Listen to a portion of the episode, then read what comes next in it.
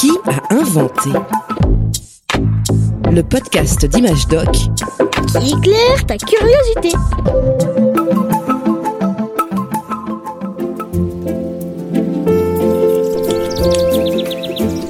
Salut Julien, Salut Elliot qu'est-ce que tu es en train de faire? Ah bah écoute, là tu vois, je suis en train de tailler les rosiers. Tu veux m'aider? Tiens, sens-moi cette rose. Hum, ça sent bon la rose. Ça me rappelle le parfum de ma grand-mère. Mais comment on fait pour transformer une fleur en parfum liquide comme celui de ma grand-mère? C'est vrai ça. Qui a inventé le parfum? Le parfum, tu viens de le dire, existe à l'état naturel. Notre rose, par exemple, dégage une odeur bien particulière grâce à des petites molécules odorantes. Au fil de l'histoire, l'être humain a trouvé des solutions pour capturer ces odeurs et s'en servir. D'abord, on peut se frotter le corps avec des plantes qui dégagent une odeur forte, comme la sauge ou le camphre. Les humains préhistoriques faisaient déjà ça. Et puis on peut aussi utiliser les odeurs naturelles et les transformer. Et je rajoute peu de camphre, du laurier. Nous voilà au XIIIe siècle avant Jésus-Christ, il y a un peu plus de 3000 ans, dans le royaume d'Assyrie, c'est là où se trouve actuellement l'Irak. Une jeune femme, dans son atelier, mélange des plantes, des résines, des fleurs. Mon pot. Le pot d'huile, où est-il? Ah, le voilà.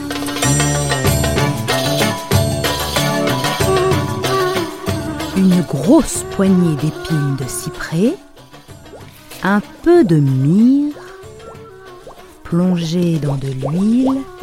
Ah, il faut bien doser. Mélanger dans un pot et attendre.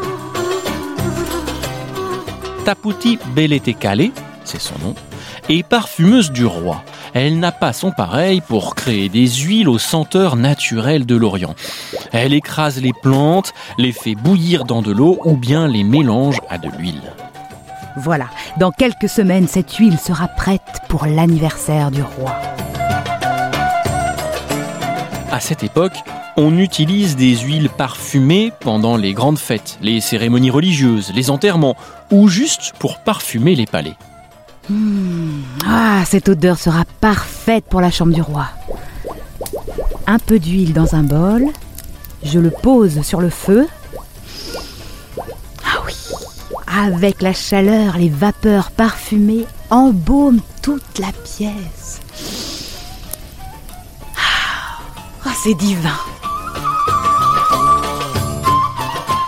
Taputi Beletekale utilise aussi des résines naturelles, récoltées sur certains arbres, puis séchées.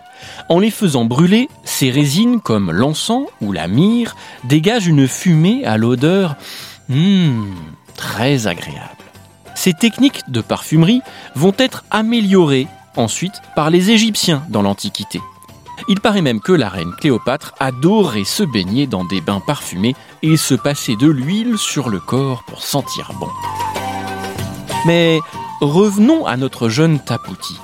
Si on la connaît aujourd'hui, c'est qu'elle serait la première femme chimiste de l'histoire. Et oui, elle aurait eu l'idée d'utiliser de l'alcool pour fabriquer ses parfums. Hmm, et si je mélange mon huile parfumée dans de l'alcool Hmm. Ouais, Je fais chauffer. Ah oui. Ah, ça fonctionne. Oh, mais, mais on sent beaucoup mieux les parfums maintenant. L'alcool permet de mieux capturer les odeurs et les conserver. Excellent. Bon, je dois t'avouer qu'on n'est pas très sûr de la méthode qu'elle employait. Oui, c'est ça. On sait en revanche que Tapouti était très en avance sur son temps. L'utilisation de l'alcool dans la parfumerie se généralise quelques siècles après, au Moyen Âge. On apprend à fabriquer un type d'alcool très précis et très utile pour fabriquer du parfum. C'est aussi à cette époque que les scientifiques arabes développent l'alambic. Dans cet ustensile, on fait bouillir le mélange d'eau et de plantes odorantes. Le parfum se concentre dans la vapeur. Cette vapeur parfumée passe dans une espèce de tuyau vers un autre récipient où elle va redevenir liquide en se refroidissant. Ce liquide est un véritable concentré d'odeur.